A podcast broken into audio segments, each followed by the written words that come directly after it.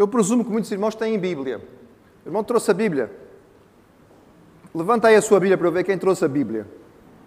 Oh, que maravilha, irmãos. Eu gosto de ver. Eu sei, hoje em dia muita gente usa o, o formato digital. Eu, eu sou já. Estou a ficar cada vez mais numa geração mais antiga. Eu tenho dificuldade com ler as coisas no digital, irmãos, confesso, não é? Eu sei que é, é prático, mas como é bom ter a palavra de Deus na mão, não é? Olhando para ela, aparentemente é um livro. Eu disse aparentemente. Parece um livro, mas não é só um livro. Nós queremos que ela é a palavra de Deus. E o Deus eterno, que é Espírito, se revelou a si mesmo a nós através das páginas deste, deste livro. E porquê é que nós lemos a Bíblia? Bem, partindo do princípio que você lê. Porquê é que lê a Bíblia? A Bíblia tem sido comparada a muitas coisas. Há, há, muitas ilustrações que podem ser usadas para a Bíblia. Elas são úteis, por exemplo. Uma muito usada é que dizem que a Bíblia é o manual do construtor. É, é interessante esta ilustração, ela é boa, não é? Deus é o Criador, nós somos a criatura, nós somos o manual do Criador. O Criador, quando faz alguma coisa, faz o manual daquilo que ele fez e através do manual nós temos informações. O meu único problema com esta ilustração é que nós não lemos os manuais, não é? Você compra uma máquina nova, etc e tal, ela vem com o manual, você chega lá em casa e você olha para o manual, e olha o calhamaço que isto dá. Quando muita gente tira aquela folhinha que diz, não é? Utilização rápida ou alguma coisa assim do género, ria rápido de utilização. É aquela folhinha que a gente lê, ponto final. Infelizmente tem gente que usa a Bíblia desta maneira. Só gosta da folha da, do guia rápido. Mas há outras ilustrações. Há quem diga que a Bíblia é um GPS, não é? Ela, ela serve para guiar a nossa vida. É? Guiados pelo Senhor, GPS. Lendo a palavra, nós somos guiados por Ele luz para o nosso pé, âncora, rocha. Pode-se usar tantas, tantos exemplos, nós podemos usar ou ilustrações para falar do valor da palavra de Deus.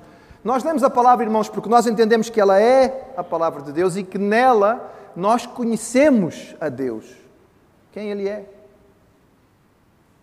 Neste conjunto de 66 livros, nós temos tipo de literatura diferente. E conforme a literatura, nós encontramos coisas diferentes sobre Deus. Há textos aqui que são jurídicos. É, é. Um manual de leis que serve para nos mostrar que o nosso Deus é um Deus ordeiro, é um Deus de justiça, é um Deus de coisas corretas, é um Deus que orienta o homem de forma específica como é que ele pode viver de forma agradável a Deus e bem com o seu vizinho, com o seu próximo. Há textos históricos que nos mostram como é que Deus age e reage com os vários personagens ao longo da história. E quando nós vemos os episódios, nós aprendemos com o certo e com o errado, o que fazer e o que não fazer. Há textos poéticos que nos mostram o coração de Deus, mas também o coração do homem diante de Deus e como é que o Senhor responde. E nós temos os Evangelhos, talvez o ponto mais significativo, em que nós temos Deus conosco, Emmanuel, vivendo aqui. E nós podemos ler o Evangelho e literalmente nós podemos olhar a face de Deus em Jesus.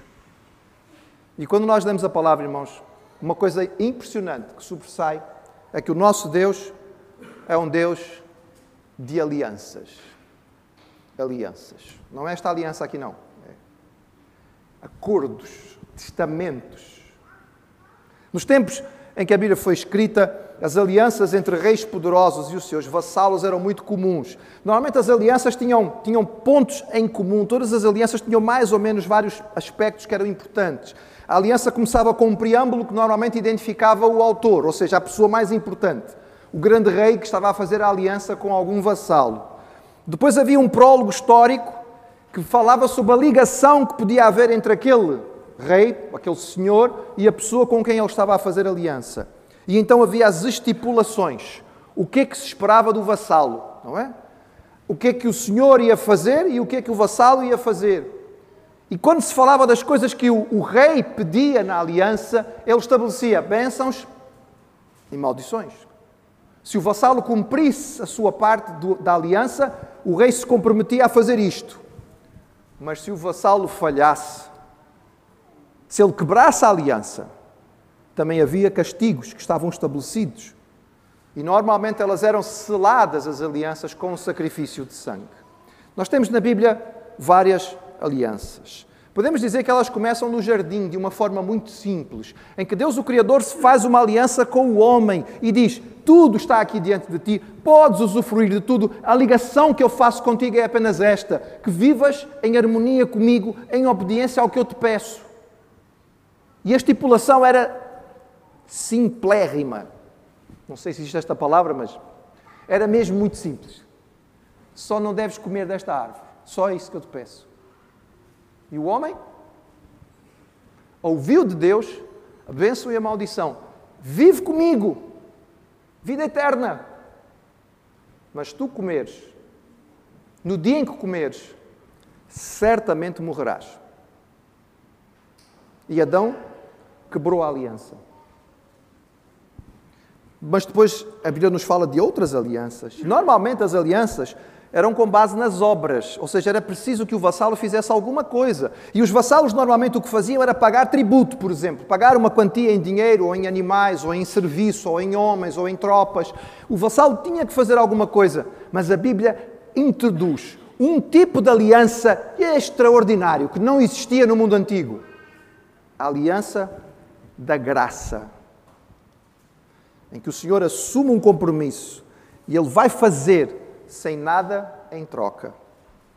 Com Noé, irmãos, e nós estamos a ler o texto e estamos a meditar no texto de Gênesis, nós vamos encontrar uma aliança, uma nova aliança, porque através de Noé o Senhor ia recomeçar a história da humanidade. E é o que nós encontramos lá em Gênesis capítulo 8. E eu peço ao irmão que abra a sua Bíblia, Gênesis 8, Vamos ficar de pé em reverência à palavra do Senhor para a leitura do texto e vamos ler a partir do versículo 18 de Gênesis 8, continuando pelo capítulo 9. Gênesis 8, 18 diz: Saiu, pois, Noé com seus filhos, sua mulher e as mulheres dos seus filhos, e também saíram da arca todos os animais, todos os répteis, todas as aves e tudo o que se move sobre a terra, segundo as suas famílias. E levantou Noé um altar ao Senhor Tomando de animais limpos e de aves limpas, ofereceu holocaustos sobre o altar e o Senhor aspirou o cheiro suave e disse consigo mesmo: Não tornarei a amaldiçoar a terra por causa do homem, porque é mau o desígnio íntimo do homem desde a sua mocidade. Nem tornarei a ferir todo o vivente como fiz. Enquanto durar a terra, não deixará de haver sementeira e ceifa, frio e calor, verão e inverno, dia e noite. Abençoou Deus Noé e a seus filhos e lhes disse: Sede fecundos, multiplicai-vos, enchei a terra. Pavor e medo de vós virão sobre todos os animais da terra e sobre todas as aves dos céus. Tudo o que se move sobre a terra e todos os peixes do mar nas vossas mãos serão entregues. Tudo o que se move e vive ser-vos-á por alimento. Como vos dei a erva verde, tudo vos dou agora. Carne, porém, com sua vida, isto é, com seu sangue, não comereis Certamente requererei o vosso sangue, o sangue da vossa vida. De todo o animal requererei, como também da mão do homem, sim da mão do próximo, de cada um requererei a vida do homem. Se alguém derramar o sangue do homem, pelo homem se derramará o seu, porque Deus fez o homem segundo a sua imagem. Mas sede fecundos, multiplicai-vos, povoai a terra e multiplicai-vos nela. Disse também Deus a Noé e a seus filhos: Eis que estabeleço a minha aliança convosco e com a vossa descendência, e com todos os seres viventes que estão convosco, tanto as aves, os animais domésticos, os selváticos que saíram da arca, como todos os animais da terra. Estabeleço a minha aliança convosco. Não será mais destruída toda a carne por causa das águas do dilúvio, nem mais haverá dilúvio para destruir a terra, disse Deus. E este é o sinal de minha aliança que faço entre mim e vós, e entre todos os seres viventes que estão convosco para perpétuas gerações porém nas nuvens o meu arco. Será por mim sinal de aliança entre mim e a terra. Sucederá que quando eu trouxer nuvens sobre a terra e nelas aparecer o arco, então me lembrarei da minha aliança firmada entre mim e vós e todos os seres viventes de toda a terra, e as águas não mais tornarão em dilúvio para destruir toda a carne. E o arco estará nas nuvens Vê-lo-ei e me lembrarei da aliança eterna entre Deus e todos os seres viventes de toda a carne que há sobre a terra. Disse Deus a Noé: Este é o sinal da aliança estabelecida entre mim e toda a carne sobre a terra. E os filhos de Noé que saíram da arca foram Sem, Cã e Jafé. Cã é o pai de Canaã. São eles os três filhos de Noé e deles se povoou toda a terra. Pai, a tua palavra está diante de nós. Nós te pedimos que tu nos ajudes a compreendê-la no seu sentido original, mas também na sua implicação para cada um de nós. Rogamos em nome de Jesus. Amém. Os irmãos podem sentar-se. A experiência tinha sido tremenda. Se os irmãos têm acompanhado as mensagens, nós meditamos sobre aquilo que foi o dilúvio, e o dilúvio não foi apenas uma grande chuvada. Não foi só um temporal que demorou alguns dias, foi muito mais do que isto. Foi uma catástrofe que mudou o planeta, mudou a terra sobre a qual o homem vivia. Não é? Depois de estar ali um ano e dez dias, finalmente podia libertar os animais e sair da arca. E ele sai da arca como o novo Adão, um novo começo. O ritual de soltar as aves tinha mostrado a eficácia, não é? Para perceber, primeiro ele soltou o corvo, depois ele soltou a pomba. E agora que ele desce, o seu primeiro gesto é fazer um sacrifício ao Senhor. É interessante porque o texto é antropomórfico, ou seja, diz que Deus sentiu o cheiro, ou se Deus é espírito, não tem narinas, não pode sentir o cheiro. É uma maneira de dizer que Deus se agradou com o sacrifício, não pelo, pelo animal em si, mas porque através deste sacrifício Noé estava a reconhecer a graça de Deus e estava a dizer ao Senhor: Eu, eu percebo que também nós merecemos morrer, mas tu foste gracioso para conosco.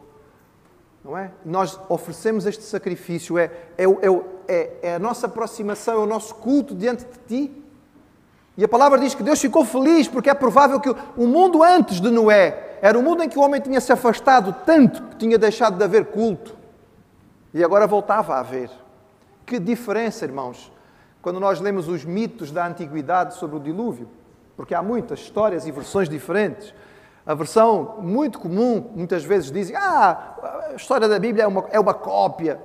Irmãos, é completamente diferente. Na história de Gilgamesh, ou no, no mito de Gilgamesh, quando o Panishtim escapa do dilúvio, ele faz um sacrifício a descrição é que os deuses caíram em cima do sacrifício a brigarem uns com os outros a tentarem comer a carne. Porque os deuses dos pagãos precisavam de sacrifício animal para poderem se sustentar. Irmãos, o Deus verdadeiro não come carne. Não é porque ele seja vegetariano, irmãos, é porque ele é espírito, ele não precisa disto para se sustentar. Mas o Senhor ficou feliz em que Noé fizesse o seu primeiro ato depois de sair da arca, fosse um culto fosse um momento de adoração, fosse o reconhecimento da necessidade de Deus. Agora que ele está fora da arca, ele tem um mundo diferente à sua, à sua frente. O clima vai ser diferente a partir de agora. Nós ficamos com a ideia, na leitura até ao dilúvio, de que não haveria propriamente chuva sobre a terra. Havia uma camada de água que protegia, não é a terra propriamente dita, e havia uma espécie de orvalho matinal que umedecia o suficiente para que a terra produzisse em abundância. Mas agora essa camada protetora desapareceu, ela caiu sobre a terra. O planeta foi modificado. E isto agora faz com que o, o, o frio e o calor venham a, a ser um, um problema para a humanidade. O clima mudou, passamos a ter estações. E o homem vai viver menos tempo por causa disto, porque a incidência da força do Sol e a mudança de temperaturas vai fazer com que o homem se desgaste? Deus promete que nunca mais vai destruir a terra através de um dilúvio. Ele não levanta a maldição que foi estabelecida com Adão. Ele não pode fazer isto. Mas ele diz que nunca mais vai destruir daquela maneira o mundo. Ele promete, não é? Ele diz ao homem, ele promete ao homem que isto não vai mais acontecer.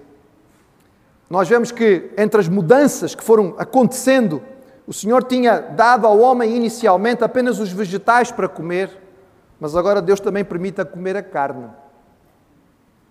É, irmãos, sabem porquê que o homem vai passar a viver menos tempo? Por todas estas coisas. Antes do dilúvio, o homem vivia séculos. E agora ele vai viver um máximo de 120 anos, foi estabelecido seu Senhor. Porquê? O clima mudou, a incidência do céu mudou, do sol mudou. O homem agora lida com frio e com calor. O homem antes só comia vegetais, ele agora vai passar a comer carne, irmãos. Isso muda completamente o nosso organismo. Hoje nós sabemos que isto muda a nossa flora intestinal, altera a nossa capacidade de lidar com, com a vida, desgasta-nos mais depressa. E é por isso que o homem já não vai viver tanto tempo. E porque o homem vai passar a comer animais, o texto diz que a relação do homem com os animais vai ser outra. Antes os animais tinham uma relação pacífica com o homem, agora eles vão ter medo do homem. O texto diz: Vou colocar medo, pavor. Até porque se o homem vai passar a comer o animal, o animal tem medo e foge. A aliança é agora estabelecida. Esta aliança é, é, é, a primeira das alianças mais formais, não é? Porque em Adão nós não ouvimos Deus dizendo eu faço a minha aliança contigo, mas aqui é bem claro: estabeleço a minha, aliança contigo e os teus descendentes. O Senhor tem o direito de o fazer porquê? Porque Ele é o Deus Criador. Ele tem todo o poder. Ele estabeleceu o dilúvio, mas Ele preservou Noé.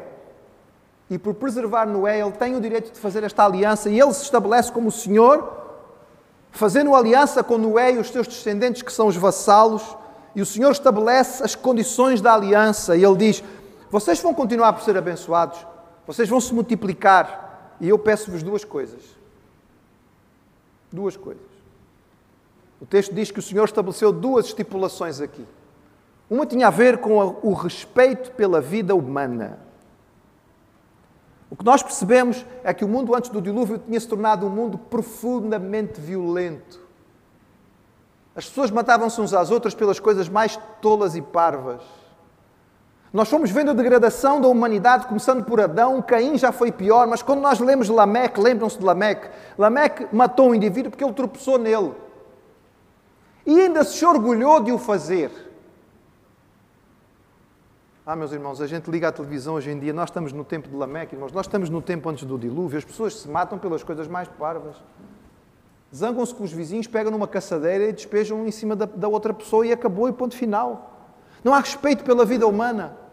E Deus aqui estabeleceu como um princípio desta aliança: eu vou requerer da mão daquele que matar alguém. Deus diz, e ele diz três vezes: e dizer três vezes para a língua hebraica era muito importante, era o superlativo. Deus Eu vou requerer o homem que matar, eu vou requerer o sangue da mão dele.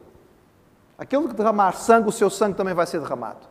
Portanto, estabeleçam justiça, controlem a violência.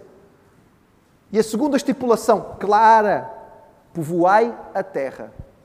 Espalhem-se, multipliquem-se e espalhem-se. Irmão, guarde, porque logo a seguir a gente vai ver o que é que o homem vai fazer com as estipulações que Deus deu. Porque é sempre a mesma coisa. Deus estabelece uma aliança e o homem quebra. Deus estabelece as estipulações e Deus quer abençoar, mas o homem não cumpre. E diante destas, destas simples, destes simples pedidos, o Senhor preserva a soberania do homem. Ele permite que o homem continue tendo domínio sobre a terra. E o Senhor dá ao homem um sinal da aliança.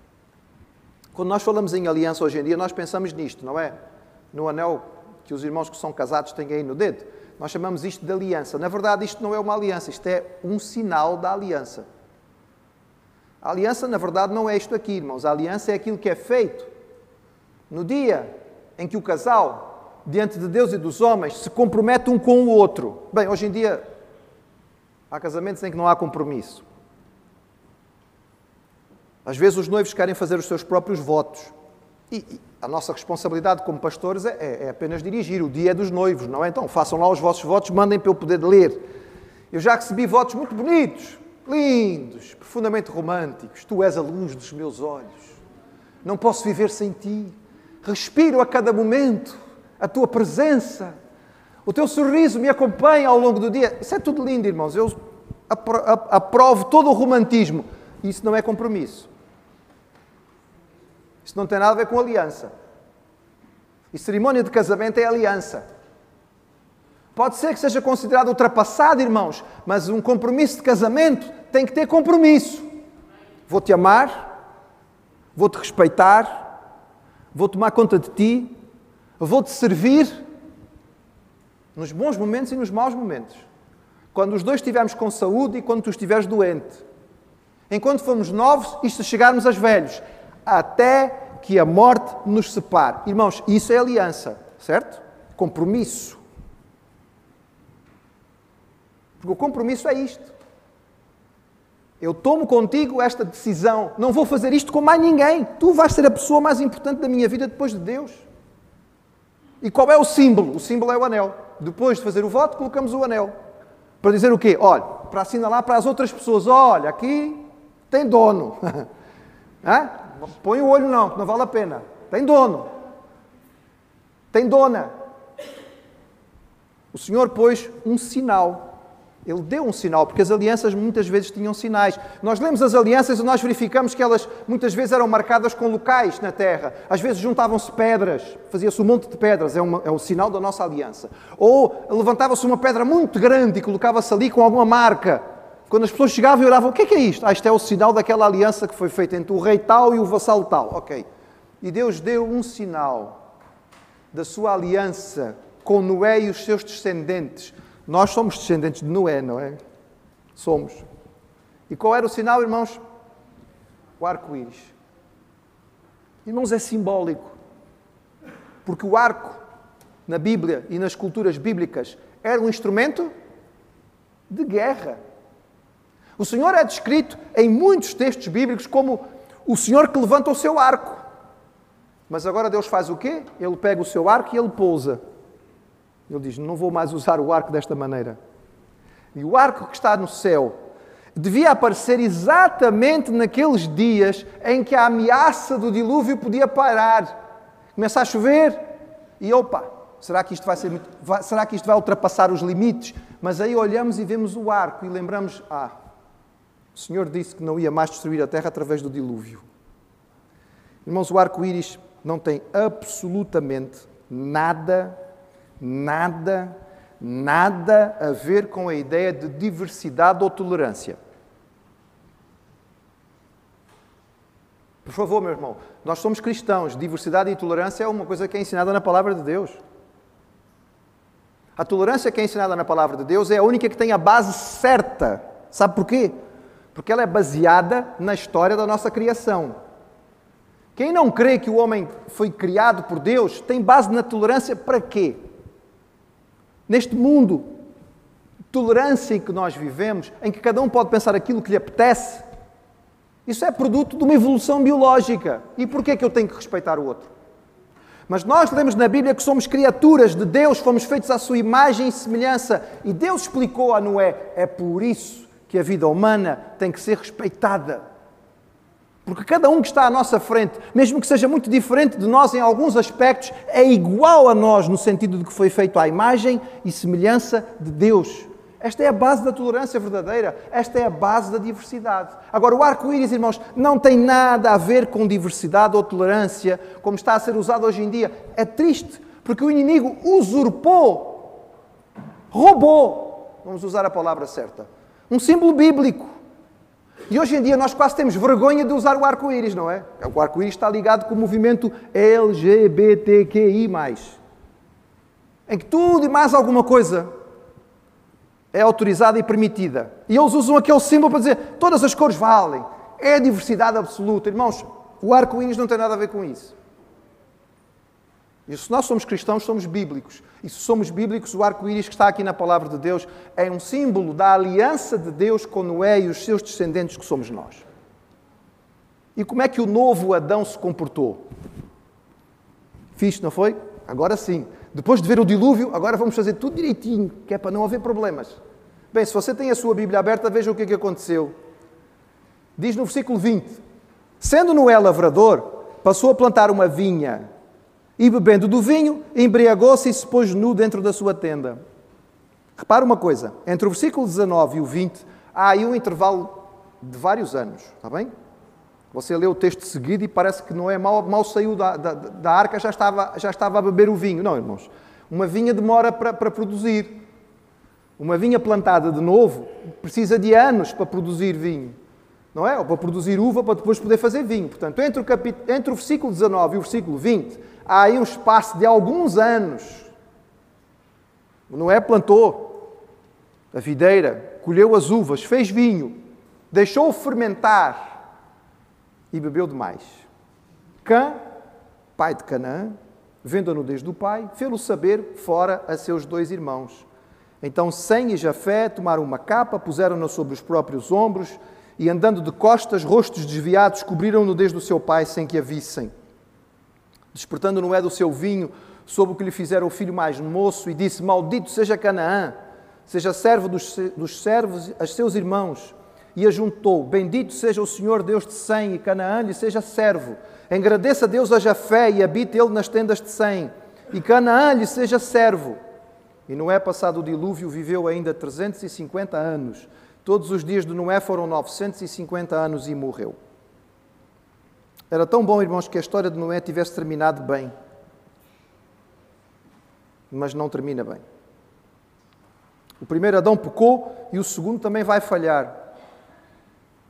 A Bíblia não esconde as fraquezas dos seus heróis, ao contrário de outros livros. Fala o bom e fala o mal, para que nós sabemos que estes que fizeram grandes coisas para Deus eram homens e mulheres como nós. Nós não temos desculpa para não fazer grandes coisas para o Senhor, porque eles também eram homens, sujeitos às falhas como as nossas.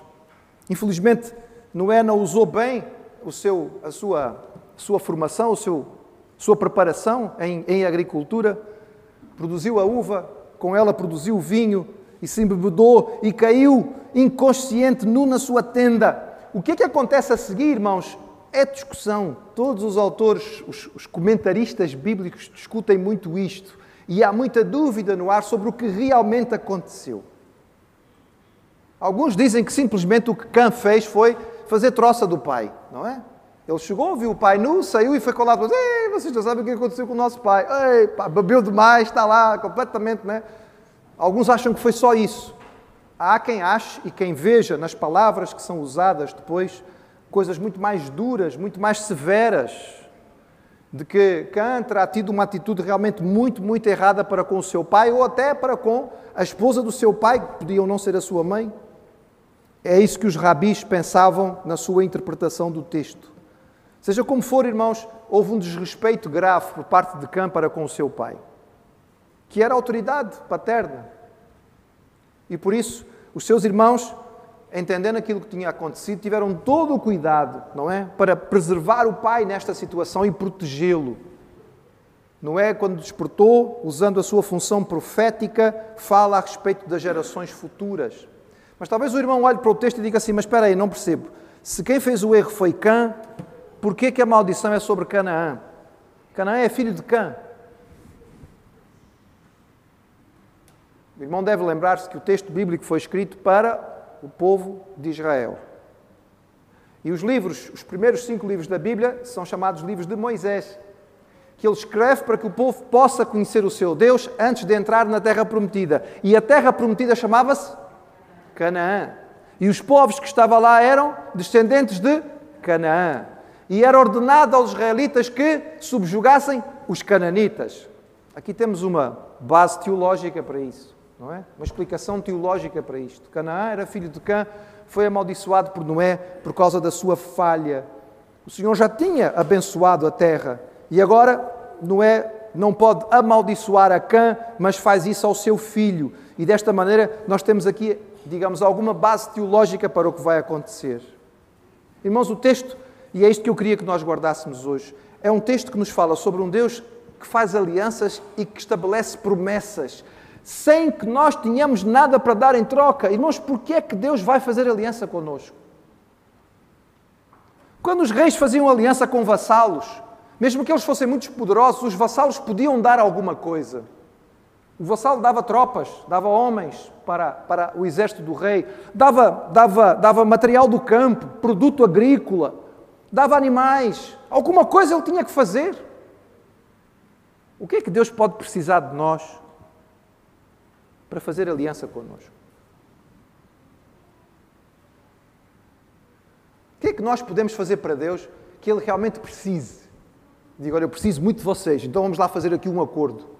Irmãos, não, Ele não precisa de nós para nada. Ele nos usa pela sua graça, pela sua misericórdia.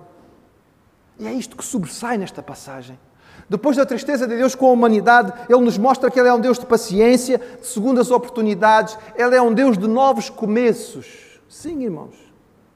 Quantas vezes nós choramos na nossa vida na expectativa de um novo começo? o Senhor permite. Ele é um Deus de graça. Ele é um Deus de novas oportunidades.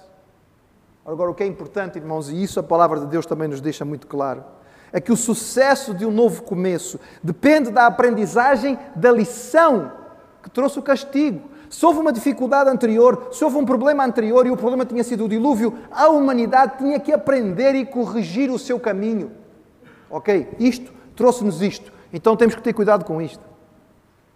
Temos que olhar para aquilo que fizemos de errado e corrigir para que o novo começo valha a pena. Porque senão, irmãos, começamos outra vez errado. E apesar da oportunidade nova que Deus nos dá, tornamos a fazer a mesma coisa. E o Senhor chama a nossa atenção para isto, através da sua misericórdia. É claro que a aliança suprema é aquela que foi feita através de Jesus. E sabendo que nós não tínhamos outra forma de estabelecer outra vez a nossa paz com Deus, Jesus veio e ele disse naquela quinta-feira à noite antes de ir para a cruz: Tomem este cálice, lembrem-se, este é o sangue da nova aliança. Aliança de quê? Da graça. Vocês não merecem, mas eu vou dar a minha vida por vocês. Oh, meus irmãos, como isto deve despertar o nosso coração em gratidão. Como isto tem que mexer com o nosso coração em louvor. Mas também, irmãos, esta gratidão, ela não pode ser só de palavras, ela tem que resultar numa vida de compromisso. Porque se o Senhor estabeleceu uma aliança, Ele nos escolheu, Ele nos separou para uma aliança para quê? A palavra é clara: para sermos um povo santo, irrepreensível, para sermos o povo de Deus, para sermos o seu instrumento aqui na terra. Não para que nós façamos com a nossa vida aquilo que queremos. Esta é a maior heresia que existe dentro das igrejas, irmãos. É a maior de todas. A heresia que diz que nós podemos ser salvos por Jesus e viver a vida como queremos. Mentira! Heresia pura. Se alguém pensa isso, não entendeu o Evangelho. O preço foi muito alto. A aliança foi estabelecida pela graça, mas há estipulações para nós. E quando nós percebemos o que Deus nos dá através desta aliança, irmão, as estipulações de Deus não são pesadas. Ó oh, Senhor, ó oh, Senhor, o que tu dás é tão grandioso que aquilo que tu pedes de mim é mínimo e eu o faço com gratidão. A minha vida é tua. A minha mente é para ser dominada pelos pensamentos que vêm de ti. As, as minhas emoções são para ser controladas por aquilo que vem do teu coração. A minha vontade não é mais minha, Senhor, é tua, seja feita a tua vontade e não a minha. Isso é o que a palavra nos ensina. Este é o cumprimento da aliança. Isto é aquilo que se espera de nós, em resposta à maravilhosa salvação que nós encontramos no Senhor. Deus de aliança, Deus de promessa, Deus que não é homem para mentir. Esta é a verdade do ensino.